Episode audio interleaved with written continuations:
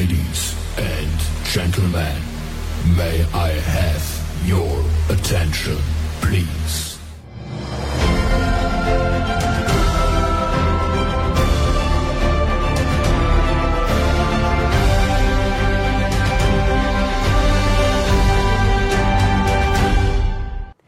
السلام عليكم مرحبا بكل مشاهدي لودي جي TV ومستمعي لودي جي راديو في برنامجكم الفني rendez-vous des artistes ضيفة موعد اليوم فنانة شابة تخطو بخطوات ثابتة نحو التألق والنجومية.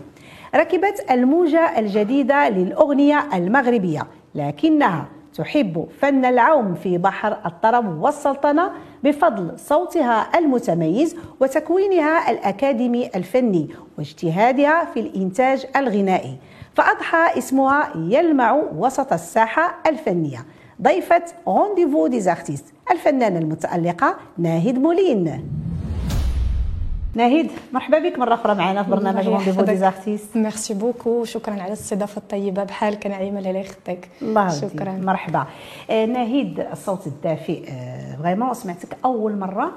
آه، كنتي كتغني آه، أغاني الزمن الجميل سواء في الأغنية المغربية والشرقيه بصفة عامة. وكتأديها بواحد الإحساس عالي جدا شكراً، وجميل. شكراً. وكان هذا في بداية المشوار الفني ديالك. ومن بعد نتجتي الأغاني ديالك بستيل جديد. واش نقدروا نقولوا بأن ناهد مولين ركبات الموجة الجديدة وتخلات على الطرب لأن الوقت بغات ناهد بستيل جديد؟ لا بالعكس هو شوف إلا جينا نهضروا على مسألة الطرب أو بالأحرى كلمة الطرب آه كلمة ما سهلاش والطرب تبارك الله راه تربوا عليه جدودنا والدينا الناس عائلاتنا بزاف ديال الناس. آه فإذا به بأن الطرب كيف كنقولوا لا يعلى عليه وما كيموتش. نقدروا نمشيو لأي بلاصة راه غنسمعوا الأم ديالنا أو الأب ديالنا كيسمع الطرب. آه، هو فقط كتبقى مسألة الموجة شنو شنو بغات. هو هذا لا يعني أنني مثلا مشيت في الجانب ديال الأغنية الشبابية ولكن ضروري كنسطر على أن ذاك الطابع الطربي الشبابي واخا يكون ولكن الطابع الطربي دائما تيكون والبصمة ديال الطرب دائما عندي. طبعا طبعا. آه. واخا ناهد بالإضافة إلى الغناء انت خريجة المعهدين المعهد الوطني للموسيقى بالرباط ومعهد مولاي رشيد كذلك بالرباط وحاصله على الإجازة القانون العام. العام. نعم. وأستاذة التثقيف الذاتي الفني والموسيقي. هذه المهنة الجميلة يا ناهيد واش كتوصلي للتلاميذ ديالك؟ يعني آه، رسالة الفن الأصيل وكتحاولي ما أمكن يعني تساهمي في تهذيب الذوق الفني لهم طبعا مع تلقينهم أبجدية الموسيقى. هو اولا الثقافه شي حاجة زوينة بزاف. الإنسان إلا ثقف نفسه وعرف راسو مثلا تي مثلا كيتكلم مع شي شخص أو كيتكلم مع شي واحد كيعرف كتكون عنده واحد الرصيد لغوي. اذا الرصيد اللغوي أنا حاولت أنني نكتسبه مع وليدات صغار. لقيت راحتي مع الطفولة. آه، déjà قبل كنت كنمشي للمخيمات كنت كنمشي لديور الشباب. alors أي حاجة فيها الطفل أو أي حاجة فيها الأطفال كنلقى فيها راحتي بزاف بزاف. آه، فإذا به مني درست أنا الموسيقى لقيت راسي قلت نهد. فين غتأدي بك هذه الدراسة ديال الموسيقى؟ واش بغيتي تكوني كأستاذة موسيقى غتعلمي مثلا شي شي تلميذ أو لا تلميذة أو لا غتدخلي للعالم أو للمجال ديال الطفل؟ الحمد لله آه، شاءت الأقدار أنني كملت في ال- في الموسيقى قريت 8 سنين في الموسيقى في نعم. المعهد ديال الرباط. من بعد لقيت راسي أنني داك ال- داك العالم الطفولي اللي كاين فيا أنا الداخلي الطفله اللي داخل ناهيد. فعلا. الطفله اللي داخل ديال ناهيد. حاولت أنني نتقاسمها مع الأطفال اللي كاينين معايا دابا. شيء جميل جدا. الله يبارك فيك. آه، أنا عارفة عندك واحد العزيمة قويه شكراً، جدا شكراً. وكتحدي جميع العراقيل اللي كتلقيها أمامك. وكان من بين العراقيل في بداية المشوار الفني ديالك هو العائلة بحيث كانوا رافضين رفضا باتا ان ناهيد تدخل مجال الغناء. فعلا. وحاولتي أنك تقدري تقنعي العائلة ديالك وخصوصا الوالد ديالك بحيث كنتي كتديه معاك التظاهرات اللي كتشاركي فيها باش كتقولي له ها هي ناهيد ها كيفاش كتخدم ناهيد ها مع من ناهيد كاينة باش يحاول ما أمكن يغير الفكرة ديالو. واش نقدروا نقولوا أن هذه النقطة يعني بالذات هي أول تحدي تتكسبوا ناهيد لوجو- لولوج عالم الغناء. هو فعلا تحدي كبير لأن ما ساهلش باش تقنع الوالدين. هذه مسألة ضرورية. أول حاجة قبل ما نجاوبك كنوجه تحية كبيرة للوالد ديالي اللي كيتفرج فيا دابا. آه ما سهلاش باش دير واحد القفزة كيف كنقولوا. لأن إلا مشيتي لأي جانب كيف ما كان حتى حاجة ما سهلة. نعم. أي درجة ضروري ما غتلقى فيها عراقيل وضروري ما غتلقى فيها صعوبات. آه، في الأول الوالد ديالي ماشي مسألة أنه كان رافض بواحد الطريقة ولكن غنعتبرها كمسألة تخوف. هو كان خايف عليا كأي أب خايف على بنته. كان كيقول لي بنتي راني ماشي ما بغيتش راه باغي ولكن خايف عليك من لونتوراج آه ما سهلاش تجي تدخل لواحد الميدان أو تدخل لواحد العالم اللي هو فني وأنت ما عارفش المخرج ديالو. ما عرفش فين غيأدي بك واش غيوصلك للقمه أو لا غادي تبقى في المستوى ديالك أو لا غتنزل. هذه مسألة ضرورية. فبالأحرى أنا فكرت قلت لما لا علاش في البدايات ديالي إلى لاحظتي أنه كان نعم. كينديه معايا. كان كيكون معاك. كان فعلا كيكون معايا. علاش؟ كمسألة ماشي كمسألة أنه ما تايقش فيا بالعكس هو تايق فيا ولكن كمسألة ما تايقش في لونطوراج فوالا كمسألة أني كنديه معايا كيشوف كنقول بابا يلاه معايا تشوف. كيشوف الناس الحمد لله اللي كيقدروني والناس اللي كيحترموني. لأن أنا كنآمن بواحد المسألة هو ان الا وصلتي نقي غتبقى نقي. احترم تحترم. داك الشيء اللي كاين الحمد نعم. لله. على ذكر العراقيل في مسار أي فنان آه واش الساحة الفنية نقدر نقولوا كتحتضن بحفاوه اي فنان شاب كيبدأ المسار ديالو أو الطريق نحو التألق كلها أشواك وعراقيل. هي فعلا الساحة الفنية آه بكل صراحة وبكل صدق هي عبارة عن أشواك. آه ما سهلش توصل لواحد الحاجة اللي أنت مثلا باغيها. آه، بحال اللي كنقولوا نعطيو غير مثال مثلا أنت جالس في الدار ما يمكنش تجي الخدمة حتى لعندك. أو لا شي واحد ويجي يدق عليك ويقول لك أجي مثلا اناهيد أو لا أجي لاله نعيمه على الخدمه عندك. ماشي غير في المسألة الصحة الفنية في جميع الميادين. نعم في كل شيء أي حاجة الإنسان حنا دائما كنقول واحد المسألة حتى مغربيت ديالنا حنا طالبين معاشنا كنبغيو واحد الحاجة ولكن كنوصلوا لها بواحد الثبات وبواحد الطريق اللي كنقولوا طريق نقية. كيفاش انت سطرتيها؟ ها انت دويتي كيفاش انت سطرتيها؟ فإذا به هذا الميدان هو الميدان زوين وخايب. زوين من ناحية أنك كتبغي أنت توصل لواحد المستوى أو لا كتبغي دير واحد العمل كتبغي حب الناس ليك لأن الحب الناس ليك هو اللي كيوصلك. إلا ما لقيتيش حب الناس راه ما يمكنش توصل. الجمهور هو أكبر آه، داعم. فوالا مساند الرسمي المساند المساند الرسمي ليك. من بعد ملي كتلقى العراقيل بحال اللي قلت لك ما يمكنش ما تلقاش شي صعوبة ما يمكنش ما تلقاش شي عراقيل. الحمد لله. الحمد لله, لله. ناهيد ملي دخلتي لعالم الغناء. طبعا أكيد تلاقيتي مع فنانة ونجوم. واش لقيتي يد المساعدة من عندهم؟ أه غنقول لك.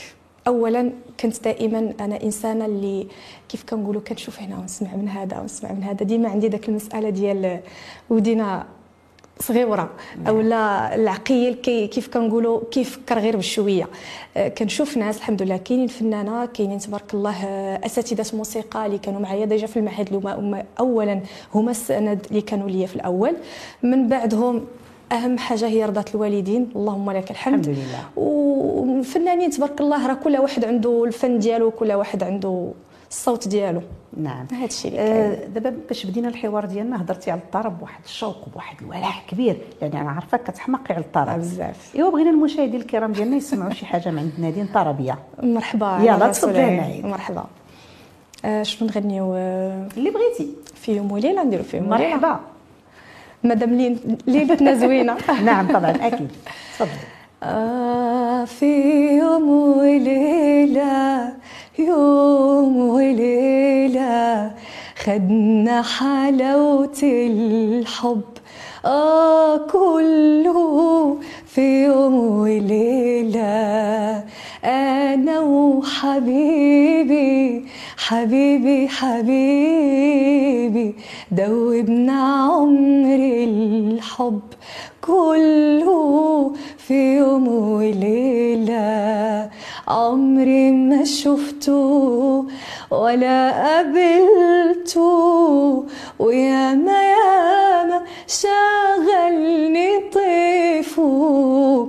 وفي يوم لقيته لقيته هو هو اللي كنت بتمنى أشوفه. نسيت الدنيا وجريت عليه. سبقني هو وفتح ايديه لقينا رحنا على بحر شوق ونزلنا نشرب ودوبنا فيه. ومن يصدق يجرى ده كله. ونعيش سوا نعيش سوا العمر كله فيهم. وليلة ليلة ليلة ليلة ليلة الله عليك يا نهيد ما شاء الله عليك. بارك الله فيك شكرا. بارك الله عليك. الله يحفظك. إحساس عالي جدا. دمعت كاع.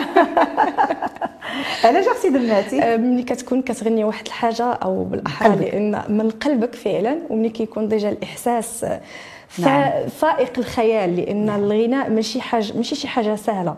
ملي كتغني واحد الحاجة اللي انت كتعجبك وبالأخص كتكون شي حاجة اللي هي داخله لك في القلب ديالك ما سهلاش. حسيت بك. واش تعاملك مع هذا الملحن الكبير الشاب واش من أجل الشهرة؟ وخصوصا ان كنعرفوا بأن رضوان الديري راه لحن اكبر الفنانين من ضمنهم آه، الفنان سعد لمجرد علاش اختيارك رضوان؟ آه غنقول لك المسألة ديال هذه الأغنية جات قضاء وقدر جات بوحدها آه بحال اللي قلت لك قضاء وقدر جيت غنيت آه سمعت الأغنية ترسلت لي من عند الأستاذ رضوان الديري وفي الأخير مني عجبتني قلت له هذه الأغنية غادي ناخذها فقط هو مسألة ديال الاختيار ديال ديال الأغاني كيلعب واحد الدور واعتبرتها كتحدي لأن هي أول عمل إلى رديته لبال المشاهدين أول عمل شبابي نعم. كيبدل الصورة الطربية ديال ناهيد ولكن إلى ردوا البال أكثر من من خلال السمع ديالها راه كاين فيها واحد البصمة طربية بحال اللي قلت لك في كاينة الأول كاينة la touche oui، كاينة la touche. la touche. آه، هي في الحقيقة أغنية زوينة. آه وأنا سمعتها شخصيا شحال من مره والعنوان ديالها يثير الفضول. ناقصني شي حاجة. ناهيد واش ناقصك آه، شي حاجة من أصل من أجل الوصول للنجوم؟ لا بالعكس؟ لا بالعكس ما ناقصاني حتى حاجة. شوفي وكيف. لا لا لا لا. لا بالعكس هو شوف أنا اعتبرت هذاك العنوان ديال الأغنية اعتبرته بحال إثارة انتباه للمشاهد أو للمستمع فقط. ما هي كانت غتكون في الأول إمتى وكيفاش؟ لأن كتقول في الكلمات إمتى وكيفاش حبيتك ما عرفاش. كانت غتكون العنوان ديالها بحال قلت لك إمتى وكيفاش فإذا بقينا كنفكروا قلنا ناقصاني شي حاجة. وصافي بغينا نعتبروها كتحدي لوجه هذا السؤال من عندك. واش ناقصة شي حاجة؟ ولا ما ناقصاش. ما ناقص والو آه الحمد لله. شوف اللي اللي مرضي. واللي عنده اللي عنده كيف كنقولوا الثقه في راسو واللي عنده واحد ال- القدرة واللي عارف راسو أشنو باغي يدير الحمد لله كيشق الخطوات ديالو بثبات عمر ربي ما يخيبه نعم. هذه هذه قاعدة وهذه كيف كنقولوا كتبقى هنا على الجبين ديالي أنا الحمد لله. الحمد لله. الحمد آه لله. ناهيد انتجتي أغاني خاصة بك. طبعا أكيد اللي هي أغاني زوينة وعندها الوقع ديالها. وكذلك غنيتي des covers لعده فنانين مشهورين. وكان وأغاني طر... هي أغاني طربية. وكان آخرها cover بعنوان كن أنت كن أنت. غادي نخلي مشاهدينا الكرام يستمعوا extrait من أغنية كن أنت ونرجع لكم. ما تمشيو فين بقاو معنا. بأجاريهم قلدت ظاهر ما فيهم فبدوت شخصا آخر كي أتفاخر. وظننت أنا أني بذلك حزت غنى فوجدت أني خاسر. فتلك مظاهر. لا لا.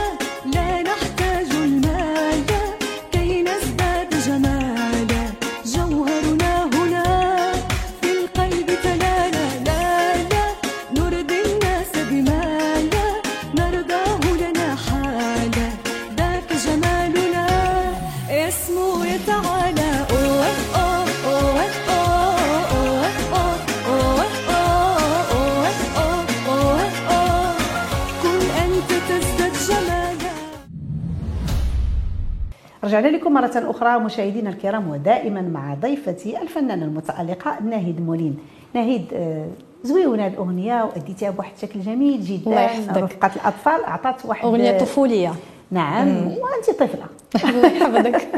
آه، كوفر جميل. آه، علاش كتختاري يعني لي كوفر طربيين وملي كتجي ديري الأغاني ديالك كيكونوا بستيل جديد. واش ملي كديري آه، لي كوفر كترضي خاطر ناهيد وملي كديري الأغاني ديالك كترضي أشنو بغات السوق؟ لا بالعكس ما كاينش هاد الصورة نهائيا. أنا كنقول بأن أي حاجة عجبت ناهيد كتقدمها. لأن ما يمكنش مثلا إلا نزلنا مثلا أغنية طربية أو أغنية شبابية. كاين مثلا اللي غيعجبو كاين كاين اللي غتعجبو داك الأغنية وكاين اللي ما غتعجبوش. نعم. أنا كنشوف مرة أن هذه الأغنية راه تقدر تناسب الساحة الفنية مرة هذه الأغنية كنقول راه تقدر أنها راه هي عجباني وكيف كنقولوا كتقيسني من الداخل. لأن إلا لقيت الأغنية فيها إحساس كنعتمد على إحساسي بحال اللي ذكرتي في الأول إلا لقيت أغنية فيها إحساس كان ما كان ما كنترددش ولو دقيقة واحدة كنقول هذه الأغنية خاصها تنزل. وعلى فكرة هذه الأغنية هذه ما جاتش هاد كون أنت لا شونسون ديال كون أنت ما جاتش غير على خلا. الاختيار ديال كون أنت؟ الاختيار الاختيار ديالي كيفاش نكون أنت. آه، درناها في المهرجان الوطني للطفولة والشباب. آه، جاتني الفكرة من عند أستاذة بديعة العراقي كنوجهوا لها تحية نعم تحية كثيرة. آه، الفكرة هي normalement أنا كنشارك في مهرجان الشبابيه normalement كدير الطفولة والشباب. نعم. ولكن بخصوص الطفولة كان أول عام بالرغم أن الدورة تبارك الله 27 كانت نعم. هذا العام. آه، فبالأحرى أن هذه الأغنية قالت لي ما كرهتكش بكون كنتي كأستاذة موسيقى تعطينا شي حاجة يكونوا معك مثلا الوليدات. هذه فكرة كنت كنقول قلت لها مدام راه أنا ما عنديش شي أغنية ولكن خلي لي شوية الأفكار خليني نفكر ونعرف راسي شنو غندير. بقيت كنفكر كنفكر كنخدموا شي شوية الضمار علاش كن أنت بالضبط. آه جات كن أنت بالضبط لأن آه بقيت كنقلب على شي أغنية déjà هاد كن أنت أنا ديجا كنديرها لهم هي cadence كنديرها لهم في, في الأقسام وفي المؤسسة الخاصة اللي كنشتغل فيها. وفي نفس الوقت آه كتعجبني. وبقيت كنقلب أكبر دليل هو أن ما لقيتش شي مغنية دايرة هاد الأغنية. نعم. donc اللي كيغنيوها آه رجال ماشي رجال voilà هو الفنان حمود خضر. نعم. مني غناها هو صافي قلت راه ندخل فيها أنا الصوت ديالي والحمد لله. قلت ما بغيتش ندير لأن كان عندي شي عمل مثلا ديال الأطفال كنت ربما غادي ندير هذاك نشارك به. ولكن ملي فكرت قلت ربما لأن أغنية معروفة لا لا نحتاج المال. كاين ازداد جمالا ما كاينش شي واحد اللي ما كيعرفش هذه الأغنيات. نعم. والحمد لله توفقنا فيها. توفقتي فيها لدرجة أنك من بعد فكرتي أنك ديري لها كليب. آه oui. كيفاش الفكرة أنك ديري؟ ما بغيتهاش تضيع. فهمتيني؟ لأن شوف جيت دخلتها في الاستوديو وقديتها و... وكيف كنقولوا دخلت الصوت ديالي. خسرتي عليها فليسات خسرت عليها فليسات وكان الموزع الرائع السي رضا الادريسي تا هو كنوجهوا له تحية كبيرة. نعم. آه، اش غنقول لك؟ ما بغيتهاش تضيع. قلت علاش غنيتها في المهرجان؟ وأكبر دليل هو أن انت عجباتك؟ نعم. وعجبات الأستاذة بديعة وعجبات الكل قلت ما بغيتهاش تضيع. قلت لما لا علاش تبقى عندي دائما هي في الريبرتوار ديالي؟ طبعا. الحمد لله. جميل. الله يحفظك. كن أنت وكوني أنت يا نهيد. وبغينا نهيد تسمعنا شي حاجة عاوتاني مرة أخرى. من الاختيار ديالي لأجاريهم قلدت ظاهر ما فيهم فبدوت شخصا آخر كي أتفاخر. وظننت أنا أني بذلك حزت غنى فبدوت أني خاطر. فتلك مظاهر لا لا لا نحتاج المال. كي نزداد جمالا جوهرنا هنا في القلب تلالا. لا لا نرضي الناس بما لا نرضاه لنا حالا. ذاك جمالنا يسمو يتعالى. نعم. لا نحتاج المال لنزداد جمالا ولكن نحتاج المال. نعيد نحتاج المال. نحتاج المال مع الأطفال. نعم هذه كإيدي. آه المال آه ضروري منه. بطبيعة الحال. دابا ناهيد مثلا باش تنتج الأغاني ديالها أو لا باش تصاوب الميك اب ديالها وتشري حوايجها وهذا. طبيعة الحال. المال.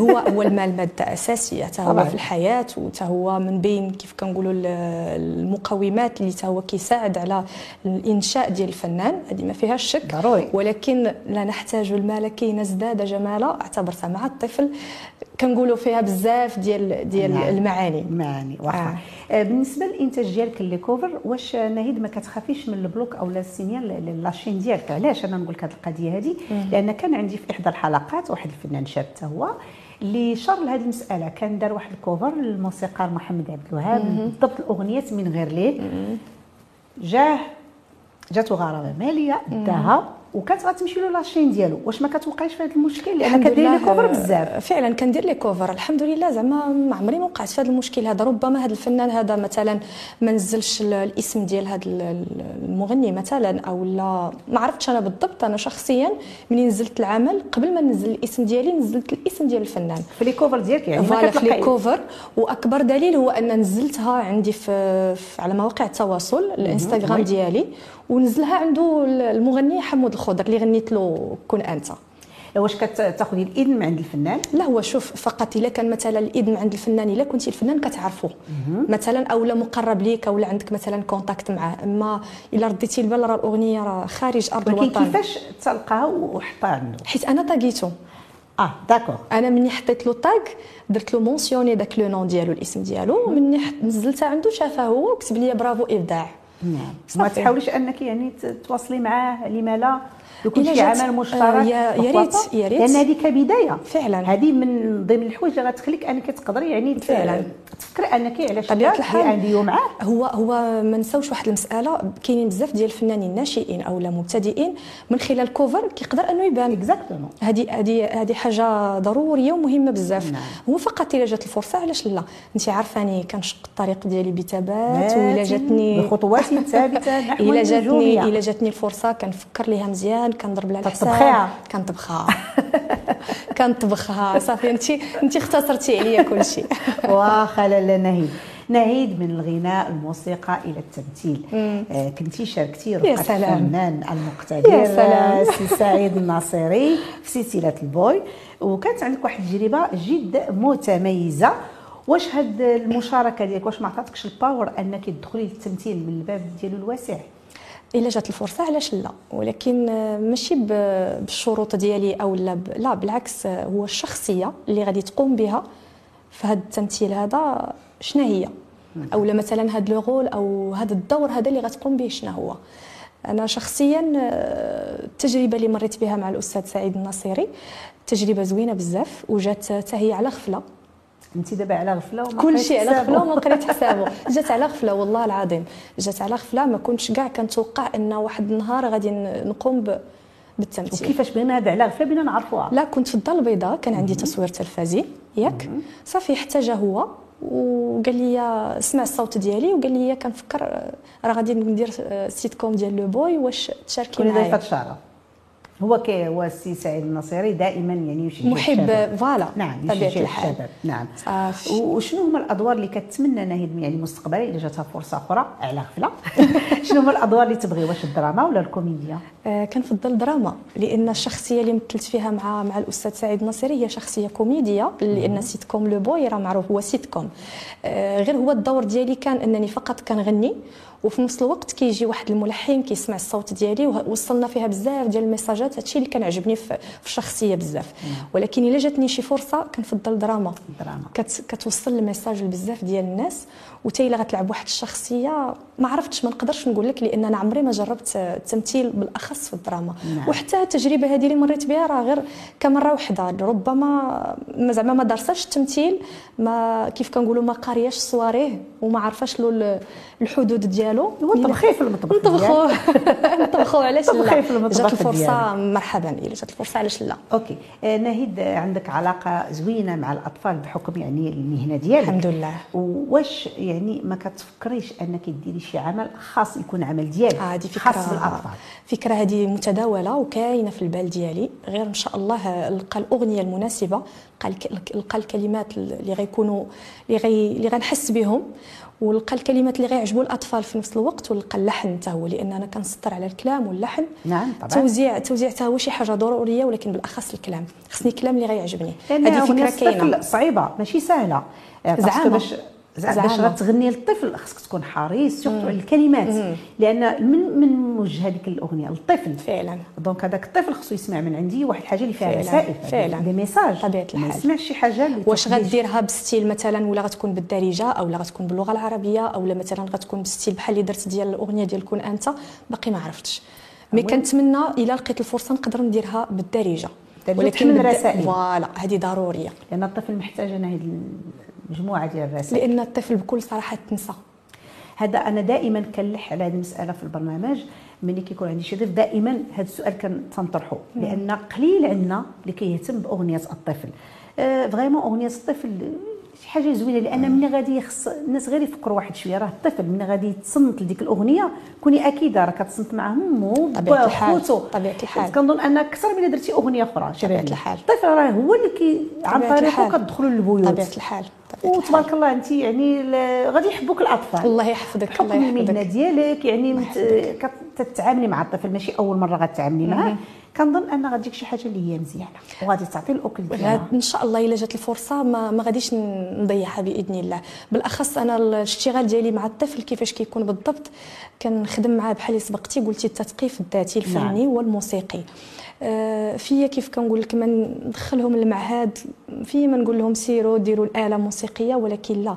أنا كندير معاهم كنوقف معاهم على خشبة المسرح كنعلمهم كيفاش يكسبوا الثقة في النفس ديالهم كيفاش مثلا عندي مثلا واحد الأغنية قطعة موسيقية أو لا عندي شي مسرحية كيفاش يوقفوا عليها كيفاش كيف كنقولوا la confiance en soi. الثقه في النفس كيفاش يكسب بزاف ديال الحويجات والحمد لله ربي وفقني الحمد لله. اللهم لك الحمد هما كيبغيو حتى هادشي oui. لأن كيبغيو يخرجوا من الجانب ديال المواد الجانب ديال كاين بزاف ديال ها التربية الإسلامية ها الرياضيات ها العلوم ضروري الطفل ما كتبغي تخرجوا من واحد الجانب نعم، نعم. باش هو ينسى وهو يتلف وهذه مسألة ضرورية عاوتاني. وهادشي كيساعدهم باش عاوتاني يعطيو أكثر الدراسه الحال، ديالهم. طبيعة الحال، طبعا طبعا. الحال.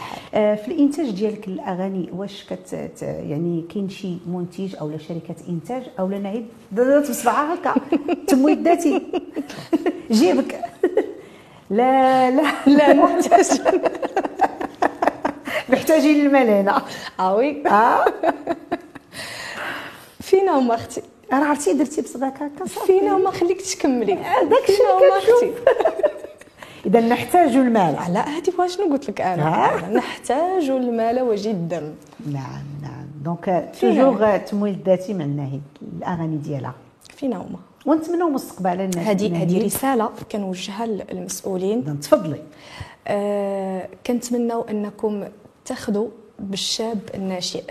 ما نشوفوش فعلا هذوك الفنانة الكبار. الله يسهل عليهم والله يكمل عليهم بالخير. جات ربما كاين شي فنان اللي هو كبير ربما ما كبير إلا الله سبحانه. آه، جاتو فرصة مثلا عاونوا شي حد أو لا ساعدوا شي واحد. ولكن هذه فرصة إن الشاب الناشئ حتى هو كيبغي اللي يشد بيده. كيبغي اللي اللي, يكون سند ليه من غير بعد الوالدين سبحانه وتعالى. آه، كاين واحد الحاجة اللي هي مهمة بزاف هو إن ما نعطيوش فقط غير الفنان اللي كيف كنقولوا وصل لواحد المرتبة أو لا وصل لواحد النيفو لأن الفنان وقع يقول وصل عمره ما وصل. أهم حاجة خذوا بيد هذاك الفنان الناشئ خذوا بيده حتى هو. حتى هو يستاهل ربما أنا كنأمن بواحد المثل كنقول العود اللي تحقرو راه يعميك. ما كتعرفش نعم. شنو يقدر هذاك الفنان الناشئ شنو يقدر يدير. يعطيك.